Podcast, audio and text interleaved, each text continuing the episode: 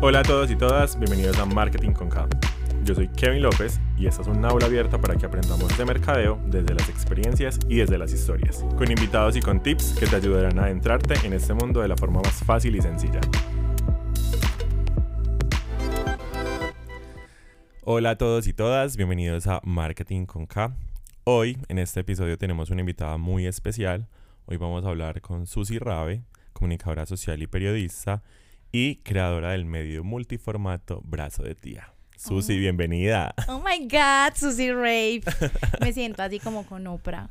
Me encanta, me encanta, me encanta tenerte hoy en este episodio de Marketing con K. Eh, durante esta temporada hemos venido hablando un poco de marcas, de marcas personales con Beatriz Arango, hablamos de marcas comerciales con Sofi Sierra y hoy vamos a hablar un poquito sobre cómo ha sido este proceso tuyo de crear Brazo de Tía, que ahora es un medio multiformato, eh, pero que nació de esa idea de una persona y que se convirtió en una marca, cómo ha crecido en el tiempo y hoy cómo sirves para hacer una estrategia, pa- parte de la estrategia de una marca también externa. Entonces quiero que nos empieces a contar un poquito cómo nació Brazo de Tía, cómo fue esa idea y cómo se ha convertido hoy en el medio que es. Es que yo siento que Brazo de Tía incluso nació mucho antes de que estuviera en Instagram, pues de que llegara ahí. Que yo creo que, por ejemplo, ha sido como una ventaja muy grande que yo tuve y es que de alguna forma, sin darme cuenta, amigo el destino, es que eso está en mi carta astral. Eh, cuando, pues no sé, como cuando yo estaba en el colegio y empecé a tuitear bobadas y todo eso, empecé, pues lo que decía ahorita, sin darme cuenta, a segmentar un público.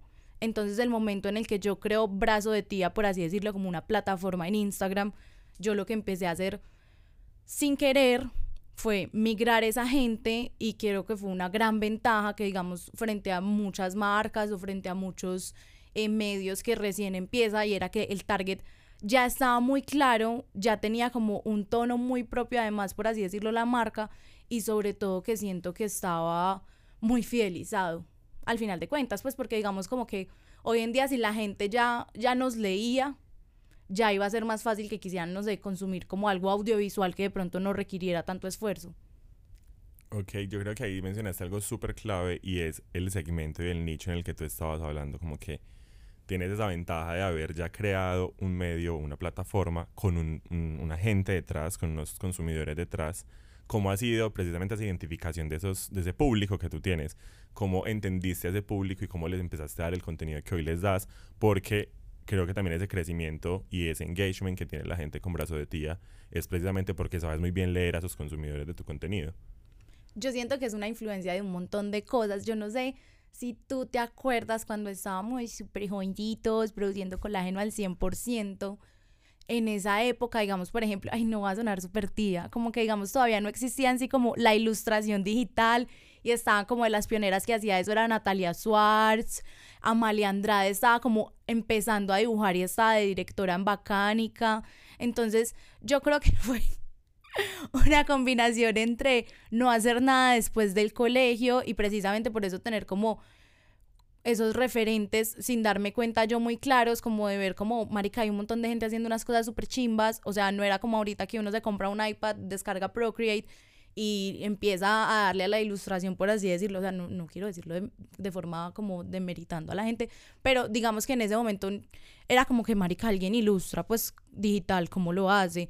Entonces sí, como que siento que estaban como por ahí, por así decirlo, como desde lo gráfico, como ese tipo de referentes y también yo creo que era mucho ver Sex and the City, que hoy en día, si tú me dices, quieres ser como Carrie, jamás, es súper egoísta, súper mala amiga, pero siento que era como, como ese toque como de un periodismo divertido y siento que like, pero más allá como de un like de la forma peyorativa en la que la gente muchas veces lo trata de, de hacer mostrar, es como el like desde ese factor como común y que nos identifica a todos y que es como, "Jue pucha, no es que hasta el más alternativo ha estado entusado, entonces como que hablemos de eso.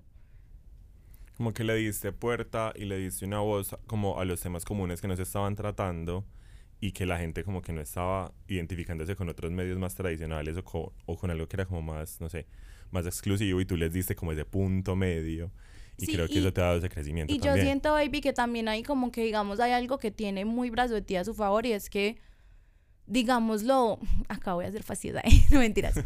Eh, brazo de tía, a diferencia de muchos otros medios que incluso también ya eran digitales y ya estaban en Instagram, yo nunca intenté como mostrarme como como, ay, sí, pues yo soy la que está haciendo el contenido, aprende de mí estas lecciones de vida porque soy súper sabia. No, cero, sino que brazo de tía era como, como tu amiga la que tú le cuidabas la tusa y también llegaba un día, no, no sé, es que yo solo sé poner ejemplos de tusa.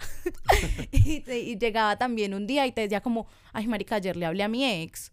Entonces, siento que eso también hizo como, por así decirlo, que la gente sintiera mucha más confianza con brazo de tía porque nunca hubo esta diferencia entre el creador de contenido, tú eres un fan, sino como literal acá todos somos como amigos. Entonces estamos como en igualdad de condiciones. O sea, nosotros lo hicimos antes que el petrismo. y siento que fue clave también que obviamente Brazo de Tía tiene la esencia de Susi Rabe, pero lo supiste separar muy bien, como que Susi Rabe es esto y Brazo de Tía es esta plataforma.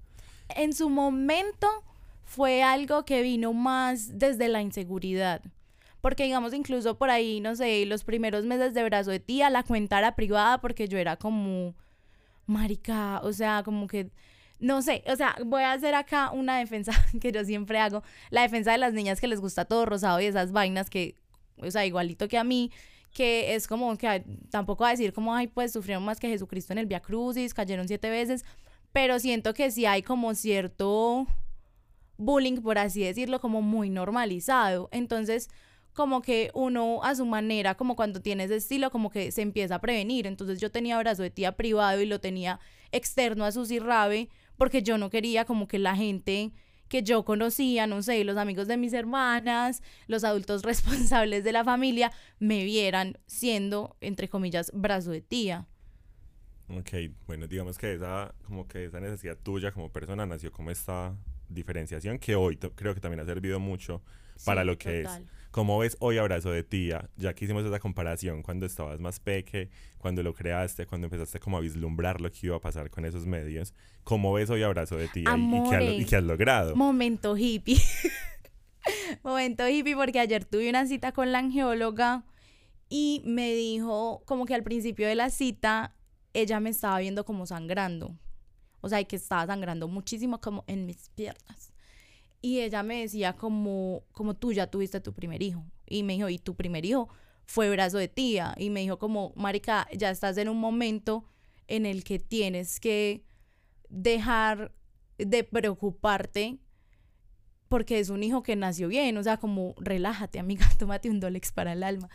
y, y qué te iba a decir yo, nene, y sí, no sé, como que primero, mmm, no lo veo como un emprendimiento. Me choca que la gente diga emprendimiento a ratos. No, Tía es un imperio. ¿Cómo así? Ok. Brazo de Tía es un imperio. Eh, lo veo así, no sé, siento que es como de verdad, o sea, es como un amor súper extraño, es como que yo lo quiero cuidar, es como que la semana pasada estábamos haciendo, digamos, unas cositas como de la contabilidad y yo fui como, como, no, pero saquen eso de mi sueldo, no se lo quiten a brazo de tía. O sea, literal, a mi manera, quitándome el pan de la hoja por el chuzo. Entonces, no sé, lo veo mucho más direccionado y sobre todo que siento que también como en el camino, digamos, como cuando yo empecé y todo eso, yo dije como no, pues como lo creativo es lo mío, ta, ta, ta, y a la fuerza, o sea, también como con mucha resistencia en un comienzo, tuve que entrar a áreas muy administrativas del negocio. Porque digamos que en este momento tenemos como una estructura chiquita, no sé, de pronto para mí es gigante, igual pues somos cinco contándome. Y, y bueno, sí, como este, este aprender como de, de las áreas administrativas. Digamos, yo me acuerdo en la universidad cuando nos llevaban al CPA, experiencias traumáticas para mí.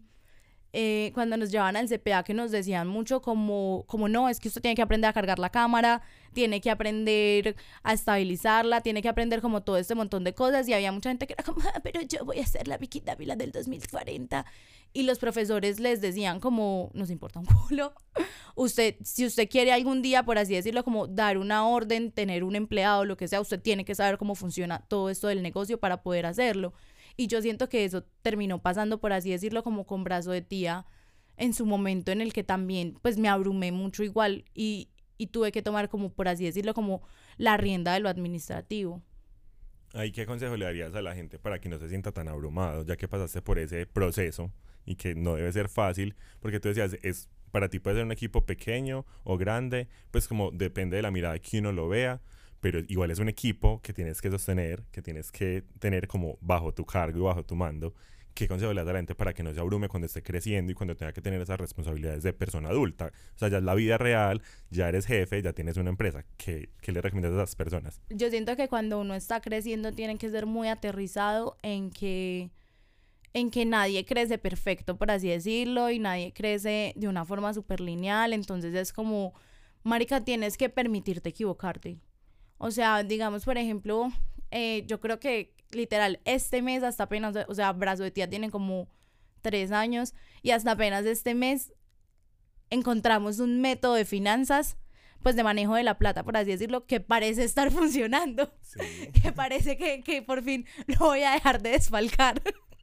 Entonces siento que es como eso. Siento que es muy de ensayo-error y siento que también muchas veces como en ese, en ese crecimiento administrativo para no abrumarse es como, amiga, si a ti te funciona tener un cuaderno escrito a mano con tu portaminas 0.5, hazlo. O sea, como que siento que también hay mucho terror, no sé, digamos como, ah, sí, tienes que ser súper pro en Excel ya, pero es como que también ve creciendo a tu ritmo y en la medida en la cual lo puedas abarcar, porque al final del día pues va a ser más importante que tú entiendas y sepas qué está pasando para que tú misma puedas incluso llegar a crear tu propio sistema empresarial que a que estés como corriendo con afanes de hacerlo como otros. O sea, eso no quiere decir como que dejes de tener referentes y demás, pero siento que sí es como muy contextualizarlo. Perfecto, y yo creo que ese crecimiento hoy nos da cuenta de que está funcionando súper bien para ti, para tus consumidores, para tus usuarios, para los que te leen, para los que te escuchan y también para las marcas que están ahí afuera y quieren comunicar estrategias a través de Brazo de Tía. Cuéntanos la primera experiencia cuando una marca te buscó para que hicieras publicidad con ellos. bueno, la primera, primera fue una marca de arepas de yuca. Amo. Que no es por nada, pero son unas grandes arepas de yuca. La arepa de yuca es un gran producto. Y bueno, fue como literal, como que me escribieron por Instagram y fue como, como Susi, hola, eh, te queremos mandar unas arepas de yuca, niños. Yo me fui a Ambiente Gourmet, yo compré un plato, yo me conseguí un fondo divino para las fotos, yo hice post, historia, de todo, o sea, yo era como que nadie me toque, o sea, yo soy la voz de las arepas de yuca en este país. la voz de las arepas de yuca, gran momento. gran copy, gran sistema. Y ya después, como la primera vez que me buscaron con una oferta económica, que igual siento que en cierta medida eso ayudó mucho a Abrazo de Tía, y es que, o sea, yo no lo digo así como por fastidiosa, por holística, era porque yo era una persona que solo estaba evitando hacer cosas de la universidad a través de Abrazo de Tía. Entonces yo no estaba buscando monetizarlo, por así decirlo, muy directamente, que hoy en día yo siento que muchas personas, como cuando empiezan un blog o algo digital, por así decirlo, su presencia en redes, empiezan como con ese afán de la monetización, que es entendible, pues porque marica, al final del día hay algo tienes que comer, pero creo que también hay algo de lo que muy poquito se habla y es que al final del día igual como que cualquier negocio, aunque empiece en un canal digital, va a necesitar una inversión primaria, que cuando estamos hablando de que, no sé, lo vas a hacer en un perfil como influencer, va a ser mucho más complicado, entre comillas, convencer a los demás de que vale la pena porque, no sé, quieres ser... Eh, fashion blogger en Instagram. Entonces te van a decir como, ah, pero es que vos solo querés comprar ropa. Pues como que es más complicado, por así decirlo, que las personas lo vean o lo tomen como algo en serio, a que tú digas como, no, es que yo quiero invertir en bitcoins. que igual tampoco confíen mucho en lo que, los que les digan eso. Pero sí. Ya se me olvidó la pregunta, ¿cuál es que era? Y vamos a hablar sobre esa primera marca. Ah, bueno, entonces, bueno, entonces yo empecé como con cero afán de monetizar y ponele que por ahí al año y medio, o sea, realmente se tomó su tiempito, yo recibí una propuesta comercial y me dijeron, ¿cuánto cobras por historias? Y yo en la universidad. Yo creo que es un momento crítico para todos los que empiezan a hacer contenido porque es, ¿cuánto voy a cobrar? Esa gran pregunta. ¿Sabes qué siento yo también? Que es un, ¿cuánto se cobra? Porque siento que la gente muchas veces es como súper egoísta como con ese tipo de información. Y es como, marica, pues tranquilo, nadie te va a quitar el cliente, pues como que lo que es tuyo se queda contigo. Entonces, a mí me llegó, ya esa fue como la primera propuesta económica y me dieron como 150 mil pesos, pues que fue lo que yo cobré. Yo me sentía millonaria. Claro. Yo me sentía rica. yo me sentía rica y yo era como con 10 historias. Pago una noche en un glamping. Total, total. Mentiras. Pero, ¿qué te iba a decir yo, baby? Y, y yo siento acá momentos holísticos que también gran parte del éxito de Brazo de Tía ha sido precisamente eso, y es que, no sé, así como yo te digo, yo me sentía rica con los primeros 150 mil pesos que me pagaron de Brazo de Tía, yo también me sentía, huepucha, la reina del engagement en internet desde que tenía 100 seguidores, porque era como que yo decía como, maricas, que tengo 100 seguidores, y los de esos 180 me ven las historias, soy una diosa. Entonces siento que, que por eso mismo de pronto ahí también te decía ahorita como lo de, no es que a veces la gente como que, más allá de hacerlo como con un afán como de pedagogía, dicen las cosas como emprendimiento, como para ellos mismos, no sé, inconscientemente el síndrome del impostor, lo que sea, como desmeritar su trabajo. Entonces como que brazo de tía en ese momento sí estaba muy chiquito, estaba cobrando 150 mil pesos que probablemente, y al igual que todos, yo creo en el primer trabajo nos tumbamos. Sí. Pero yo me sentía rica, que creo que es como lo que hace que siempre haya estado habitado por la grandeza. ¡Wow! ¡Qué romántica! y que ha, hecho que también sigas como convencida de eso y creciendo y que hoy ya no te paguen 150 mil, sino que tengas una estrategia completa detrás para poder generar ingresos, equipo y una producción mucho más grande porque hoy también estás como en el radar de unas marcas mucho más grandes, de campañas muy importantes. Eh, comparemos también esa parte, cómo te sentías en ese momento como cuando estabas teniendo tu primer cliente y hoy que tienes más clientes, que estás desarrollando campañas, estrategias, porque ya no es solo, ay, sí, Susi, hazme un post, sino que tú desarrollas campañas, haces estrategias, ya eres un medio que de verdad propone y está marcando una pauta y una diferencia en lo que estamos consumiendo digitalmente yo siento que ha sido súper loco porque nunca ha sido, o sea, como que realmente nunca han sido como cosas muy premeditadas, aparentemente. Pues digamos, por ejemplo, yo hice la práctica de la universidad, yo la hice en brazo de tía y fue como súper al azar y como que a mí igual, pues como que también, a mí digamos me estresa demasiado cuando la gente empieza a tuitear como la muerte de Instagram y esas yo soy como, cállese, ese es mi, lugar de trabajo, deje de hablar de eso, ridícula. Por favor, no. Sí, no autorizo, no autorizo a que muera Instagram, pero digámoslo como que siento que, lo que te decía ahorita, como que cuando yo empecé a hacer la práctica en brazo de tía, yo la hice como desde emprendimiento, yo ni siquiera dije como voy a terminar ejerciendo la comunicación social y rachita periodismo. Pero al final del día, como que si uno se va a ver, por así decirlo, las cosas que hacemos en brazo de tía, lo que tú decías ahorita, como terminar montando estrategias, que digamos que es como una nueva área en la que estamos entrando, que es más allá de las estrategias, como que la gente eh, y muchas veces las marcas también escogen abrazo de tía es porque saben que te vamos a entregar un producto ilustrado, va a ser un producto súper bien ilustrado, te vamos a entregar una producción audiovisual, va a ser una producción audiovisual de 4K. Entonces, siento que ha sido como sin quererlo, como que la universidad me terminó sirviendo. Termina sirviendo como, a la final. Sí, y fue como terminar haciendo muchas cosas que, que vi y que no pensé que yo fuera a terminar ahí, porque, porque digamos, por ejemplo, en las cosas audiovisuales, los audiovisuales de mi semestre, o sea, los que eran pro en audiovisuales eran los mamertos. Sí, de acuerdo, el mío también. Eran, eran, eran insoportables, eran como, Ay, no te conoces esa película de, ¿cómo es que se llama el man de, de Pulp Fiction? eh, Tarantino, eso. no, no, te sabes, no has visto esa película de Tarantino. Superioridad moral por ver películas. Pues ahora estoy trabajando en eso, perros. les ganaste, les ganaste, Susi. Pues. me encanta, me encanta que eso haya como migrado tanto y que además tu plataforma, ya comentando más en, el tema de contenidos, eh, sea una plataforma que genera contenido consciente también. Yo siento que ha sido una voz importante para las juventudes y que has hecho también la diferencia. Yo creo que hacer contenido diferencial. porque has también como construido esa comunidad que hoy te sigue, que es la comunidad de Abrazo de Tía, pero es también a partir de, de esos contenidos que tú has querido compartir y que son tan valiosos. Y hablas de temas que son importantes para la sociedad hoy en día y creo que también eso toda la relevancia que tienes. Eh, cómo ha sido también ese tema de, de, caminar sobre esos contenidos y ser tan consciente de lo que estás haciendo y de lo que estás mostrando al mundo, porque siento que eres una, una persona y un medio que tiene responsabilidad en lo que habla y en lo que cuenta, así sea desde lo más cotidiano como una tusa, como que tratas de acompañar a la gente en esos procesos y eso me parece también muy interesante. En cuanto a contenidos, por así decirlo, que puedan llegar a ser como medio controversiales, pues que a mí al final del día pues tampoco es como que me importe si les parecen controversiales porque es como que, pues no sé, marica, ponemos que somos eh, pro aborto y pues como que si tú te escandalizas para mí tú eres el raro.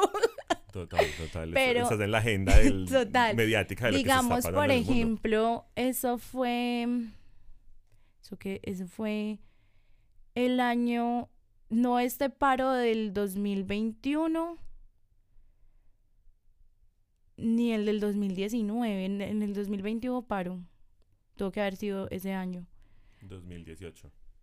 Yo, yo no sé, no me acuerdo exactamente. Ah, ya me acordé. En el 2020, eh, yo no sé, en este país como que se levantaron a matar estudiantes. O sea, no, o sea, como que...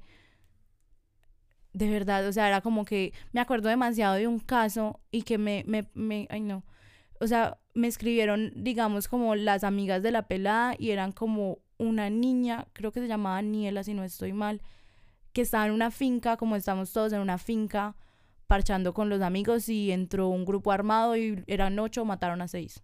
O sea, una cosa así. Y siento que, digámoslo así, como que, eh, pues en brazo de tía, hemos cubierto ese tipo de cosas porque también son cosas que competen a nuestro público. Pues como que tampoco nos podemos hacer los ciegos. Siento que igual también como que hay momentos o vainas en las que se vuelve difícil porque digamos ese semestre que yo te digo que empezaron a matar un montón de estudiantes, eh, yo estaba haciendo la práctica y a mí en la universidad me dijeron como es que tú no te deberías meter en eso. Pero digamos como que a mí a la vez me parecía que era como como marica, es que cómo no me va a meter, o sea, no entiendo como yo por qué no hablaría de eso.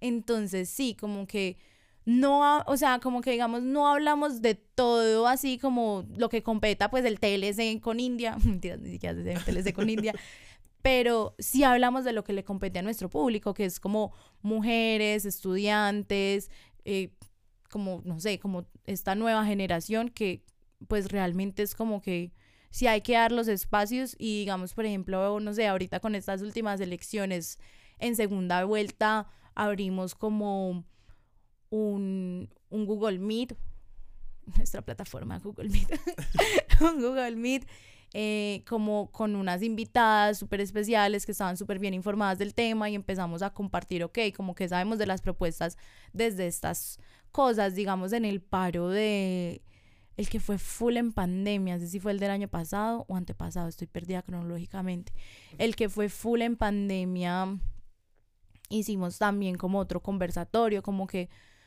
siento que hablamos y, y no sé, como que a veces el país está muy polarizado, está muy polarizado, entonces también como dentro de ese mismo hablar buscamos mucho informar, que digamos, por ejemplo, también fue algo caótico para el público, porque digamos, cuando hicimos como un post hablando de los temas que le competían, ok, a ellos en la segunda vuelta, pues no es por nada, Rodolfo Hernández sí era un machista, todos lo sabíamos, pero pues el man no iba a poner en sus propuestas mandar a todas las mujeres a la cocina. Entonces nosotros poníamos, pues las propuestas de Rodolfo Hernández para mujeres honestas, pero tiene estos escándalos y había gente que se ponía brava.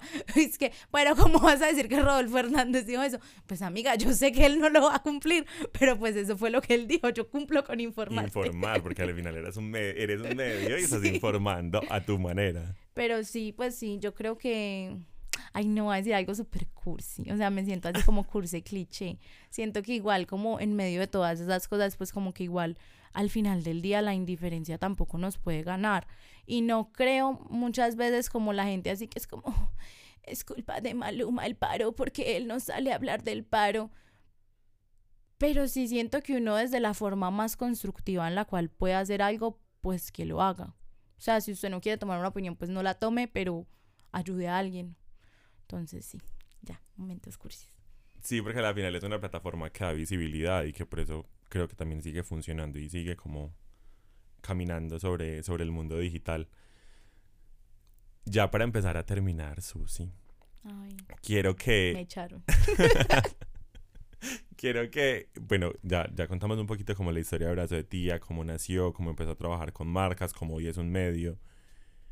Tú que eres una mujer tan positiva y tan soñadora, ¿cómo te imaginas a Brazo de Tía en unos años? Y viendo como esa visión a futuro de, de tu medio, de tu plataforma, ¿qué consejo le darías a las personas que hoy están pensando en crear su plataforma o su medio o whatever, porque tú ya no solo estás en Instagram, sino que estás en tu blog, en tu podcast también, para que y lo escuchen, el brazo de tía. Eh, entonces creo que también es importante como darle un poquito como a la gente ese, ese como tu, tu conocimiento y contarles como algún consejo que, que deban tener en cuenta para cuando vayan a crear ese tipo de, de plataformas. Bueno, mi consejo es que empiecen ya. Lo vi ya, empezó ya. Porque siento que realmente, no sé, como que este mundo digital cada vez se va a hacer más grande, entonces cada minuto en que te demores más en empezar, amiga, vas a ver lo más complicado, por así decirlo, y va a haber más creadores de contenido gigantes o cosas así. Entonces siento que es empezar ya y también empezar entendiendo que no hay que tener todo listo para empezar. Es como, no sé, tú tienes un emprendimiento de camisetas y a ti te encantaría que todas las camisetas, eh, el envío se entregue en una cajita con una postal, con un aroma hecho para las camisetas y unos stickers. Ok, súper chimba, pero pues, no sé, empieza mandándolas en una bolsa de cartón. Eso no sé si existe, pero, o sea, tienes que empezar a hacer algo desde ya y siento que va muy relacionado de pronto con lo que hablábamos del crecimiento al principio del capítulo y es como que tienes que empezar ya y tienes que empezar con lo que tienes y con lo que puedes, porque a la larga es lo que te va a demostrar como no solo hasta dónde puedes llegar, sino que también te va a permitir evolucionar y te va a permitir, valga la redundancia, crecer, porque es que también siento que empezar teniendo todo hecho muchas veces tampoco es como un proceso que pues es como que pues si tú empiezas con todo resuelto es como que pues marica también para dónde vas si, no- si ya está todo hecho. Y como que no tienes donde equivocarte de aprender. Sí, también. total. Entonces, ese sería mi consejo. En cuanto a Tía, amigo, nos vamos a... O sea, es que yo primero dije, nos vamos a tomar Latinoamérica. Pero después dije, tenemos que pensar en habla hispana en general. Grande, una mente Entonces, maestra. Vamos por ti, México, España. Cualquier país donde hablen español, allá estaremos. Allá estar ahora de ti dándolo todo. Entonces, sí, como que digamos, por ejemplo, ahí, eh, no sé, estrategia pequeña, grande, mediana, lo que sea, que yo, porque es que a, a mí a veces se me meten como objetivos extraños en la cabeza. Entonces yo el año pasado yo dije, este año se tiene que acabar y en las estadísticas de Instagram el público nos tiene que salir 5% mínimo en México. Ok. Amigo, y estamos como en 7. Lo, lo estás Sí, logrando. eso te iba a decir yo, que de pronto, no sé, seguramente hay estrategias o vainas más grandes que se puedan hacer. En ese momento, por ejemplo, esto lo monté yo y fue como, listo, ¿qué es lo que más se mueve? El horóscopo de brazo de tía. El horóscopo le vamos a meter full a pauta, pero entonces le vamos a meter solo pauta en México, en España. Y es como, digamos, como una estrategia que de pronto uno puede hacer uno mismo sin tener que estallarse tanto la cabeza, sin tener que tener 20 mil contactos o conseguirse gente, lo que sea. Y mira que al final del día como que vemos los resultados. Pues no sé, a mí me parece que igual 7% de, de gente en México es mucho. Entonces como que le tiramos a que la pauta fuera pues este tipo de países que le queremos llegar allá en un contenido que ya sabíamos que se comportaba bien. Entonces me parece chévere como eso porque también siento que muchas veces, no sé, como que si tú ves brazo de tía desde afuera, pues también tú lo vas a ver desde el jajaja, pues tú tampoco tienes por qué saber qué pasa internamente. Pero igual en los contenidos hay, hay estrategia. Y hay No investigación. hay inves- Exacto, eres comunicadora. Te comunico socialmente que investigué. Y mira, y mira que has conectado demasiado bien con los públicos actuales porque es de crecimiento. Llegar a un 7% en México, que es un país tan gigante, siendo un medio colombiano, eso no es fácil. Si hay algo detrás, entonces es como aunque no parezca, y aunque sí parezca, porque a la gente le pues, eso debe, tiene, tener, debe tener un montón de estrategia. Debe haber alguien que debe pensar así cuando ve brazo de tía. Vean, yo les voy a dar un tip ahorita que me estás diciendo lo de tips y que me dices eso. Hay dos cosas. Juliana Taborda, te amo, Juli, si estás escuchando esto. un día nos dijo: Es que nosotros tenemos una operación que se llama la hijo de puta. Oh my God. y yo, ¿qué es eso, marica? Y Juliana, es que cuando nosotros como equipo lanzamos es algo, decimos, vamos a hacer la puta. Que todo el mundo se dé cuenta que estamos haciendo. Entonces siento que el tip está entre ese, entre hacer la puta de Juli y también siento que está entre sea machetero. O sea, digamos, por ejemplo, no sé, eh, muchas veces a mí la gente me pregunta como que, ay, Susi, ¿tú cómo haces el podcast, lo que sea? Bebé, yo empecé el podcast, o sea, grabando en Google Meet y editando el audio en iMovie.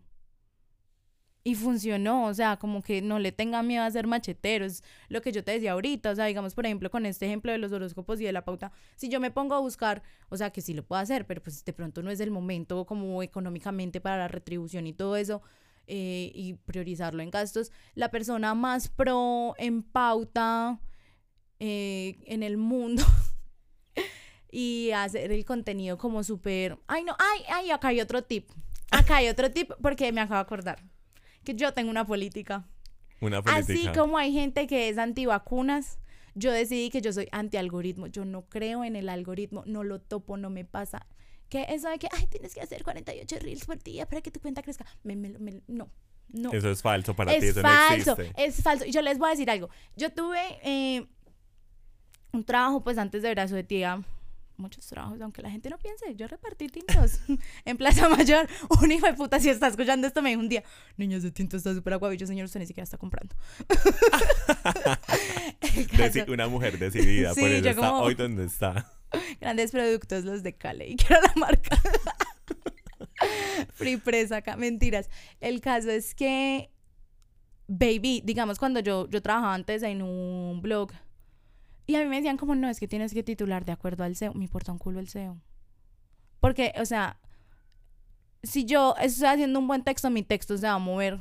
O sea, que el, el SEO le puede hacer un mejor posicionamiento, le puede dar más movimiento, lo que sea, pero es que mi texto se va a mover orgánicamente, porque es que al final del día, que lo más grande que tenemos, por así decirlo, en el mundo no digital, el mundo real, como se llame, es el voz a voz. Y el voz a voz también existe en, en el digital a su manera, es el compartir. Entonces, si yo estoy haciendo un texto que está súper bien escrito, que está súper bien jalado, que va a conectar con la gente, que yo cuando lo escriba diga, ja, van a llorar. Entonces, ese texto lo van a compartir y se va a mover orgánicamente sin necesidad de que yo titule de acuerdo al SEO y sacrifique mi titular romántico por culpa del hijo de puta SEO. ¿Quién es ese? No, y yo lo creo mismo que- pasa con el algoritmo. Si vos haces bien tu contenido, tu contenido se va a mover orgánicamente y por eso también me da rabia eh, los influencers que son como, oh, el algoritmo me está ocultando. No sé qué. Señora, haga bien su trabajo. Es su trabajo. Deje de decirle al público que la rescate haga bien su trabajo. Sí, yo creo que ahí es ese entendimiento de públicos que has tenido y cómo sabes qué quiere tu público. Es como, yo le estoy dando lo que quiere, lo va a consumir porque le gusta, no voy a perder el engagement, el algoritmo no va a estar contra mí, sea la situación que nos queramos plantear. Yo creo que es como una tarea que has hecho muy bien y que da como resultado que hoy tengas ese público y ese engagement que tienes hoy. Llegamos al final de este episodio, Susi. Al partir. Excelentes tips, una conversación muy productiva desde las risas y desde lo jocoso. Creo que aprendimos demasiado el día de hoy. Mil gracias por haber aceptado la invitación de estar hoy con nosotros. Ay, a ti, mi cielo, por invitarme. Espero haber dicho cosas muy inteligentes. Claro que sí.